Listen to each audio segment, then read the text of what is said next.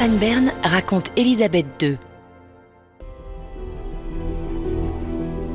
Au cours de son très long règne, la reine Elisabeth a rencontré 15 premiers ministres britanniques, de Winston Churchill jusqu'à Liz Truss, nommée il y a trois jours à peine, et qui a fait le déplacement jusqu'au château de Balmoral en Écosse pour officialiser sa prise de fonction, mais aussi 13 présidents américains, 10 présidents français, des centaines de chefs d'État partout dans le monde. Elle totalise près de 1000 visites officielles dans plus de 100 pays. On dit qu'elle a fait quatre fois le tour du monde. Et cette vie-là, la reine Elisabeth ne l'a évidemment pas choisie, mais elle s'y est entièrement dévouée. Nous sommes le 11 décembre 1936. Le roi, son oncle Édouard VIII, abdique. Pour Lilibet, comme la surnomment ses proches, cette démission est lourde de sens, un sens qu'aura sa vie, toute sa vie. Son père, Georges VI, devient officiellement roi. Et à 10 ans, Elisabeth sait qu'un jour, elle devra lui succéder dans cette charge si importante. Ce qui n'empêche pas de vivre comme elle l'entend, comme vivent les enfants. Les premières années de sa vie sont insouciantes. Elisabeth passe son temps à jouer avec ses poneys, surtout Dookie, le premier de ses 30 chiens corgis, une race qu'elle adore. Mais avec son père sur le trône, Elisabeth apparaît désormais comme la princesse héritière. Margaret, sa sœur cadette, lui aurait dit Ça veut dire qu'un jour tu seras reine? Oh, pauvre toi, je te plains. Pendant 15 ans, son père tente de lui transmettre ce qu'il apprend lui-même sur le tas de la fonction de monarque. Au cours de la Seconde Guerre mondiale, il partage avec elle le contenu des boîtes, des boxes, ces coffrets rouges qu'il reçoit chaque jour. Ils contiennent entre autres les notes secrètes du gouvernement pendant qu'elle, sur le terrain de la guerre, enrôlée dans l'armée britannique, est conductrice et mécanicienne d'ambulance. Et puis, à l'âge de 21 ans, Elisabeth prend la mesure de ce qui l'attend. Elle s'engage à servir le peuple britannique, à servir la grande famille impériale, du Commonwealth aussi. I declare before you all that my whole life, whether it be long or short, shall be devoted to your service and to the service of our great imperial family to which we all belong.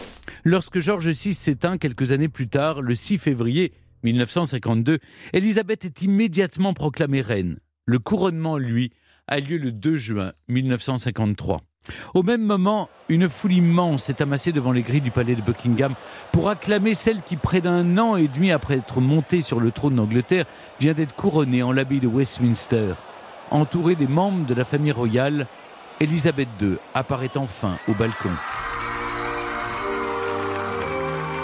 Lourde couronne impériale vissée sur la tête, la reine de 27 ans lève une main pour saluer ses sujets qui l'acclament. God save the Queen.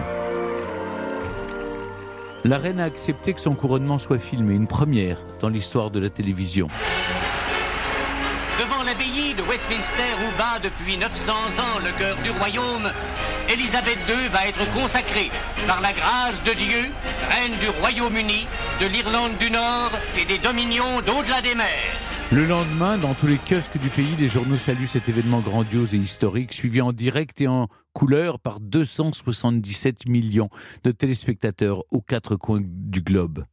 À ce moment-là, la reine Elisabeth n'imagine pas ce qui l'attend. Elle n'imagine pas non plus que son règne sera le plus long de toute l'histoire britannique. Pourtant, pendant plus de 70 ans, Elisabeth II n'a pas vraiment le temps de s'ennuyer. Elle se révèle être une boulimique de travail et le sera jusqu'au bout. Les deux premières années, Sa Majesté parcourt plus de 15 000 km, prononce 102 discours, en écoute 176 et assiste pour l'anecdote à plus de 5 000 révérences. Et il en sera ainsi pendant les sept décennies qui suivent. Jusqu'à sa dernière apparition publique lors de son jubilé en juin dernier.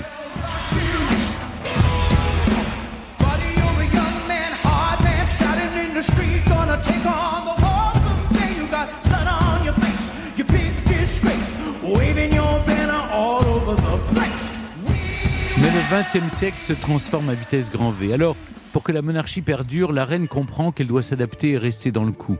En 1969, elle surprend. Alors qu'en Grande-Bretagne, l'avortement est légalisé, tout comme les relations homosexuelles, elle accepte de son côté de bousculer l'étiquette. Elle ouvre les portes de son intimité. Une équipe de télévision la suit pendant un an. Réunions officielles, mais surtout vie quotidienne. Rien ou presque n'échappe à l'objectif de la caméra. Le prince Philippe, le duc d'Édimbourg, le mari d'Élisabeth, est chargé du barbecue. Oui, c'est un homme. Charles, leur fils aîné, finalise une sauce salade. Quand Sa Majesté la Reine, elle, déguste son fameux thé. Mais le quotidien de la reine ne consiste évidemment pas à passer devant les caméras. Être autant exposé comporte des risques. Il ne se passe pas un jour sans que son service de sécurité soit sur le qui-vive. En 1966, la reine Elisabeth échappe de peu à un attentat alors qu'elle est en voiture. En 80, alors qu'elle défile à cheval lors du Trooping the Color, son anniversaire officiel, un adolescent de 17 ans tire 6 balles dans sa direction.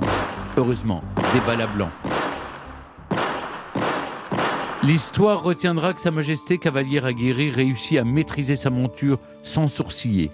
En 1982, un homme s'introduit dans sa chambre pendant la nuit. La reine impassible discute avec lui plusieurs minutes avant l'arrivée de la police.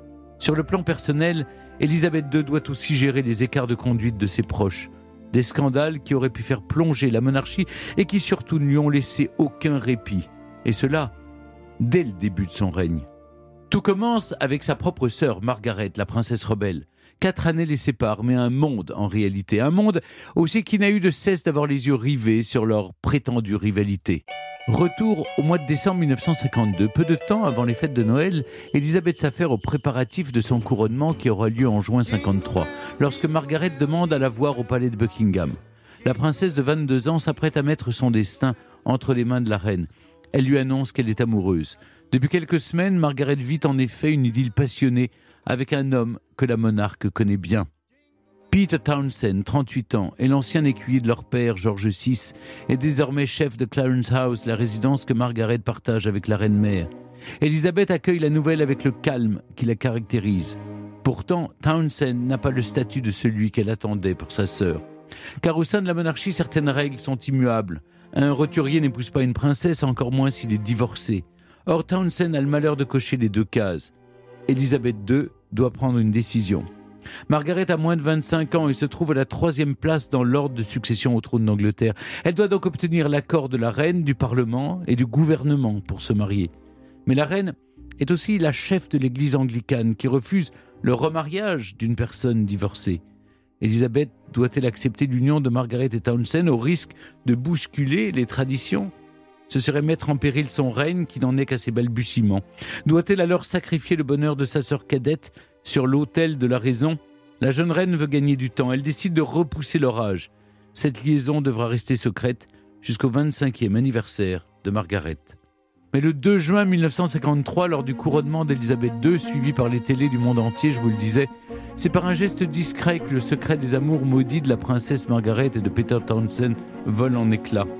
The People, The Daily Mirror, The Evening Standard, pas un jour ne passe sans que la presse tabloïde ne fasse enfler la rumeur. Pour la faire taire, Buckingham Palace et Downing Street décident conjointement de séparer les amants. Alors que Margaret est en voyage officiel en Rhodésie, Peter Townsend reçoit une nouvelle affectation. Mais deux ans plus tard, la pression médiatique incessante et la perspective de perdre son statut royal ont raison des amours de la princesse. Dans une allocution officielle à la BBC, Margaret annonce qu'elle renonce à se marier avec Peter Townsend. La couronne est Dieu avant tout. En mettant un terme à son histoire d'amour, elle a choisi de conserver son statut. Si Margaret retrouve l'amour plus tard, elle est aussi celle qui va divorcer.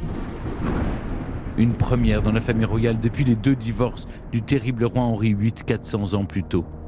Mais les divorces, la reine devra s'y faire. Bien plus tard, en 1992, année qu'elle a elle-même qualifiée d'anus horribilis, alors qu'elle doit célébrer ses 40 ans de règne, ses trois enfants divorcent, et notamment Charles, le futur roi, accusé par Diana de la tromper avec Camilla Parker Bowles. Et comme si cela ne suffisait pas, le jour de son 45e anniversaire de mariage, le château de Windsor subit un violent incendie. Oui, cette fin de siècle n'est pas des plus roses pour Sa Majesté. Sa cote de popularité même au plus bas en septembre 1997. Il y a tout juste 25 ans, Diana, la princesse des cœurs, vient de perdre la vie dans un terrible accident de la route sous le pont de l'Alma à Paris.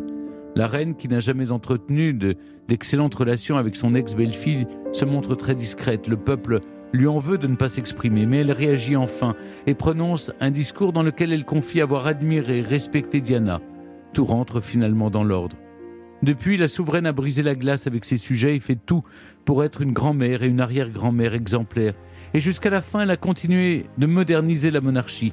Elle a accepté le mariage de son petit-fils Harry avec une actrice américaine métisse et divorcée en la personne de Meghan Markle. Elle a aussi déclaré dans un message à la nation en février dernier que Camilla, 73 ans, épouse de son fils le prince Charles, 74 ans, devrait être reine consort lorsque le prince lui succédera sur le trône, ce qui est arrivé sous le nom de Charles III. Et lorsqu'on interrogeait la reine sur le Brexit, après que les Britanniques ont voté pour la sortie de l'Union européenne, elle qui a inauguré dans sa voiture avec le président François Mitterrand le tunnel sous la Manche en mai 1994, sa réponse, non sans une pointe d'humour british, tenait dans une phrase et résume la longévité de son règne. Eh bien, je suis toujours là. Depuis, le Royaume-Uni s'est officiellement retiré de l'Union européenne et depuis hier, Sa Majesté, la reine Elisabeth II, s'est retirée de la vie à tout jamais.